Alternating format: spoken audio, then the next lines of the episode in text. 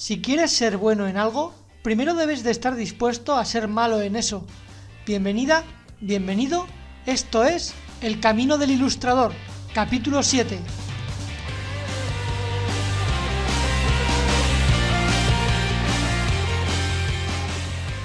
Muchas gracias por dedicar unos minutos a escuchar este programa. Quiero dar un especial gracias a todos aquellos que dejáis comentarios, que dejáis valoraciones y que apoyáis en definitiva este proyecto. Pero por si no me conocías y acabas de descubrir el programa, me presento. Mi nombre es Ikram. Puedes ver mis trabajos tecleando ikramstudio.com. Te dejo el enlace de la web en la descripción del programa. En el kilómetro anterior estuvimos dando un agradable paseo mientras hablábamos sobre la edad, ya que era un tema que me propusisteis y que vi que preocupaba a bastantes personas. Si no lo has escuchado todavía, te animo a hacerlo. En esta primera temporada, los capítulos se dividen en tres bloques, Empezaremos el camino hablando sobre un tema de interés. Recuerda que puedes contactar conmigo en el correo electrónico elcaminodelilustrador.gmail.com y contarme si has aplicado alguna de las cosas que digo en estos capítulos o simplemente si quieres que hablemos sobre algún tema en concreto. Y en el capítulo de hoy me gustaría hablar sobre un tema que si no lo conoces puede ser que lo sufras, pero si lo conoces al menos podrás ponerle remedio. Este tema es parálisis por análisis. Después buscaremos un sitio bonito donde sentarnos y disfrutar del paisaje. En ese momento abordaremos el segundo bloque, donde solemos hablar sobre temas que puedan ayudarnos a mejorar en nuestro trabajo. Y como en esta primera temporada me gustaría tratar los temas con un cierto orden, hoy vamos a hablar de una de las cosas que más preocupan al principio, cómo crear un portafolio. Y para despedir el capítulo de hoy no se me ocurre una mejor manera que recomendarte un canal de YouTube, una página web algún evento o quizá un libro que puedas echarte a la mochila y disfrutar de contenido de calidad hasta el próximo episodio. Y como no te quiero hacer esperar más, ¡empezamos!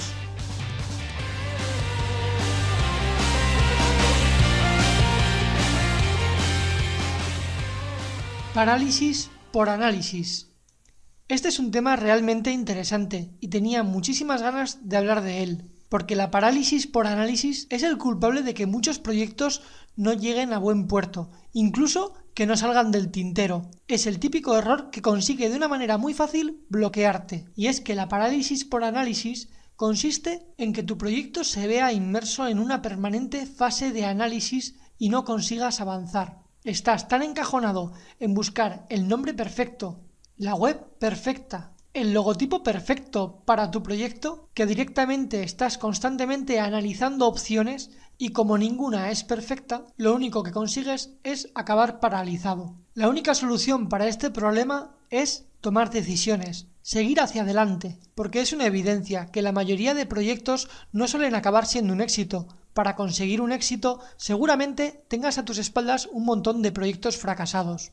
Y no me voy a ir muy lejos, te voy a poner mi propio ejemplo, porque yo antes de grabar este podcast estuve haciendo un canal de YouTube, un canal de Twitch, y bueno, en definitiva, un montón de proyectos que no acabaron en nada. Bueno, sí, me dieron una cierta experiencia. Y es que yo soy una persona bastante perfeccionista y la verdad que a veces se vuelve un poco cuesta arriba. Y por ejemplo, cuando yo estaba creando un poco la idea sobre este podcast, cómo iba a ser, qué contenido iba a traer y demás, tuve que hacer una lluvia de ideas para ver qué nombre ponía al, programa. Y en ese momento, al igual que en otros proyectos anteriores, me bloqueé ningún nombre era perfecto. Cuando creía que encontraba uno, resulta que estaba ocupado. Y en ese momento me vi con el proyecto inmerso en una continua parálisis por análisis. Pero como ya me ha ocurrido en otras ocasiones, ya me lo conozco, así que decidí poner una fecha límite. Me puse tres días para encontrar el nombre que iba a llevar el programa. Ni un solo día más. Y la verdad que cuando se me acabaron las fechas y tuve que decidir por fin uno, el camino del ilustrador realmente no me parecía una grandísima opción. Pensaba que quizá no me diera suficiente juego o quizá que no se iba a entender bien sobre qué íbamos a tratar en el podcast, pero tenía que seguir adelante sí o sí, porque si no me vería ahí con el proyecto totalmente congelado. Fíjate en lo que en teoría es un detalle de lo más tonto. Y mira, al final, cuando empecé a trabajar sobre el nombre y sobre el programa, empezaron a surgir las ideas, a fluir y realmente conseguí lo que yo quería. Y a día de hoy estoy muy contento de haber seguido adelante con este nombre. me da muchísimo más juego del que pensaba en un principio y me hizo aprender una cosa. Y es que para vencer la parálisis por análisis, la única solución es seguir adelante y una vez que tengas ya el siguiente paso, trabajar sobre lo que has decidido hacer. Aprendí la importancia de ponerte fechas límite y aprendí también la importancia de la toma de decisiones incluso en las cosas que parecen menos importantes. Así que si alguna vez en alguno de tus proyectos te has visto en esta situación, recuerda lo que te comento en este capítulo. Ponte fechas límite y toma decisiones, porque es la mejor manera de seguir avanzando. Así que ya lo sabes, para vencer la parálisis por análisis, lo que hay que hacer es continuar el camino.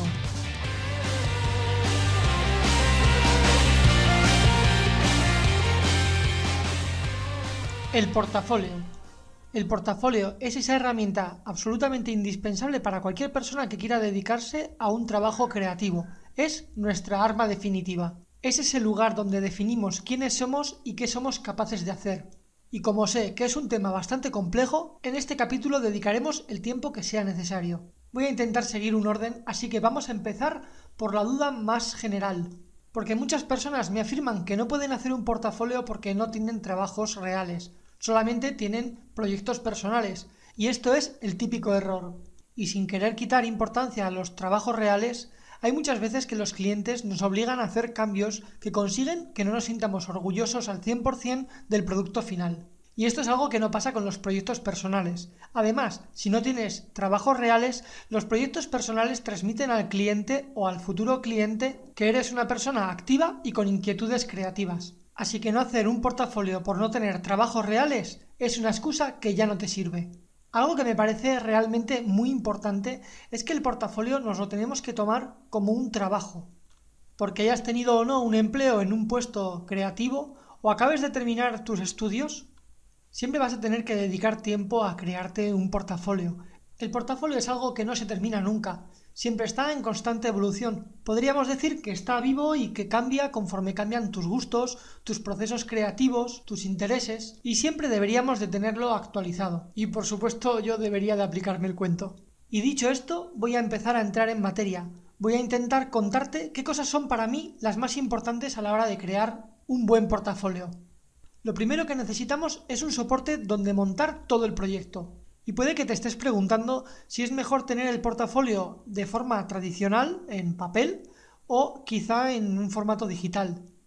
Yo siempre te voy a recomendar el formato digital, a menos claro que tus proyectos tengan tintas especiales como plateado, dorado o haya trabajos que sean collage o cosas que realmente en físico se vean mucho mejor y digan mucho más de lo que tú quieres hacer pero entiende que normalmente no es el caso, así que déjame que te aconseje el formato digital.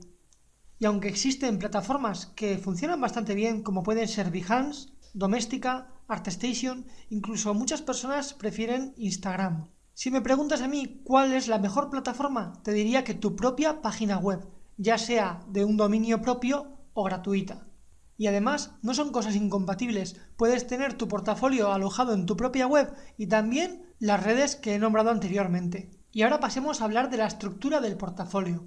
Y aunque hay muchas maneras de hacerlo, yo os voy a explicar la mía. Y yo siempre empiezo con una breve, y repito, breve presentación. Un saludo, quién soy y qué es lo que hago. Porque en la mayoría de ocasiones las personas que ven el portafolio no tienen tiempo, y lo que les interesa es realmente ver tus trabajos. Y si eso les interesa, ya volverán a tu presentación. Así que cuando estés creando tu portafolio, recuerda esta frase la calidad antes que la cantidad.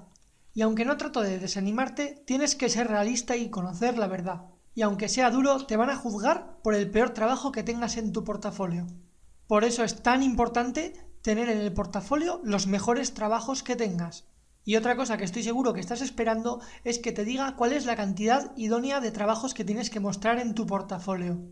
Y la verdad es que eso es muy relativo, porque no es lo mismo un portafolio para dedicarte al mundo editorial como para dedicarte al concept art o al desarrollo de marcas. Lo que sí podría decirte es que lo mejor es que sea breve, porque realmente si el cliente se siente interesado, contactará contigo, que es al final el objetivo que tienes, para ver más trabajos tuyos. Aún así, como no quiero darte una respuesta ambigua, me gustaría darte unos parámetros por lo menos para que tengas una breve orientación entre 5 como mínimo y 10 o 15 imágenes como máximo para un portafolio de ilustración, creo que son cantidades relativamente aceptables. Y aquí hay varias cosas que hay que tener muy en cuenta. La primera es que no metas en tu portafolio nada de lo que no quieras trabajar, es decir, si no quieres hacer retratos, no pongas retratos, aunque los hayas hecho. Porque por desgracia la ley de Murphy funciona bastante bien. Y basta que no quieras hacer un trabajo para que justamente te llamen para eso. Y esto me lleva a aconsejarte que hagas foco, que te focalices en un solo tema, que no metas un portafolio excesivamente variado. Porque un portafolio así lo único que hace es comunicar al cliente que no eres experto en nada.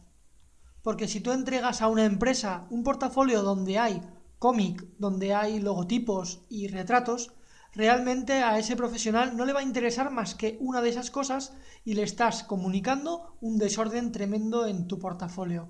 Y aunque quizá alguien piense que así demuestra que sabe hacer muchas cosas, lo único que está demostrando es que tiene un gran desorden aumentando de esta manera la posibilidad de que descarten tu portafolio. Otro recurso muy útil a tener en cuenta es que si estás interesado en trabajar en una empresa en concreto o en una serie de empresas que se dedican a lo mismo, investigues qué tipo de trabajos son los que realmente les interesan, qué es lo que están trabajando ellos para saber qué es lo que puedes ofrecerles y adecuar tu portafolio a la medida de lo que ellos están buscando. Y está claro que si estás haciendo un portafolio a la medida de las empresas, es muy importante saber en qué idioma trabajan. Y obviamente si vas a mandar tu portafolio a Estados Unidos, tendrá que ser en inglés. Si lo vas a mandar a Francia, tendrá que ser en francés. O si lo vas a mandar a otro país, en el idioma que corresponda. Pero volviendo al contenido gráfico de nuestro portafolio, hay que trabajar muy bien la imagen global del mismo. Debemos de trabajar tanto como las imágenes la presentación nuestra marca personal, nuestro logotipo.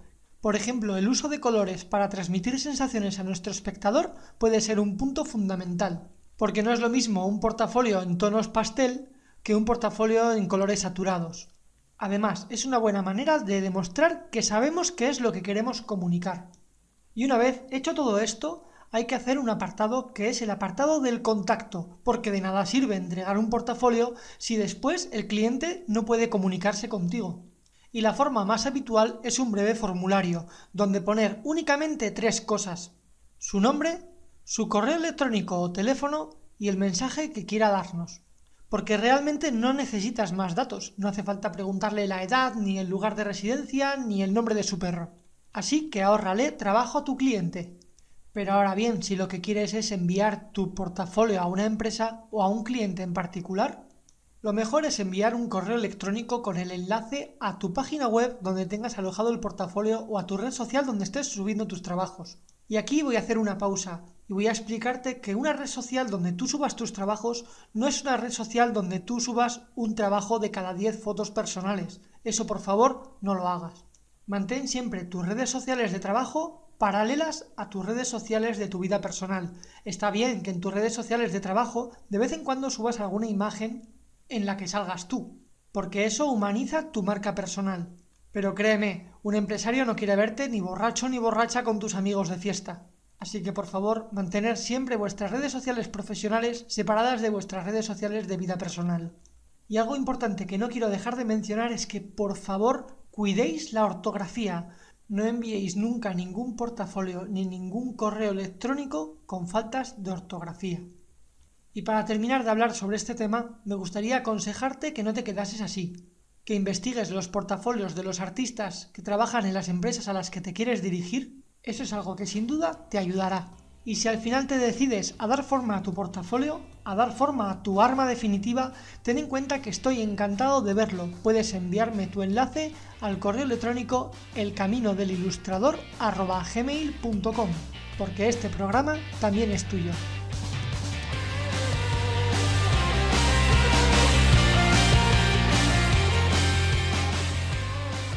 Ya estamos llegando al final de este capítulo y quiero hacerte una recomendación. Y en esta ocasión quiero hablarte de un canal de YouTube que a mí me encanta.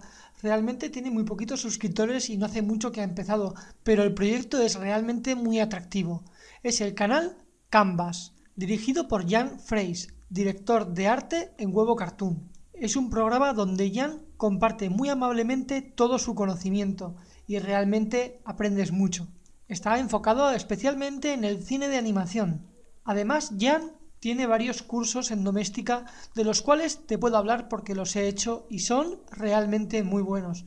Es una persona que se explica muy muy bien y que tiene un alto conocimiento. Además, tengo que admitir que su arte me encanta y también me siento muy representado con él, porque los dos empezamos sabiendo cero de dibujo. Espero que algún día se pase por el programa y podamos tener una charla tan interesante como las que suele tener él con grandes artistas en su canal. Te dejaré el enlace a su canal y a sus redes sociales en la descripción del programa. Y esto es todo por hoy. Espero haber tratado temas de tu interés, haberte podido ayudar en algo y que lo hayas pasado igual de bien que yo. Espero que nos volvamos a escuchar el próximo lunes.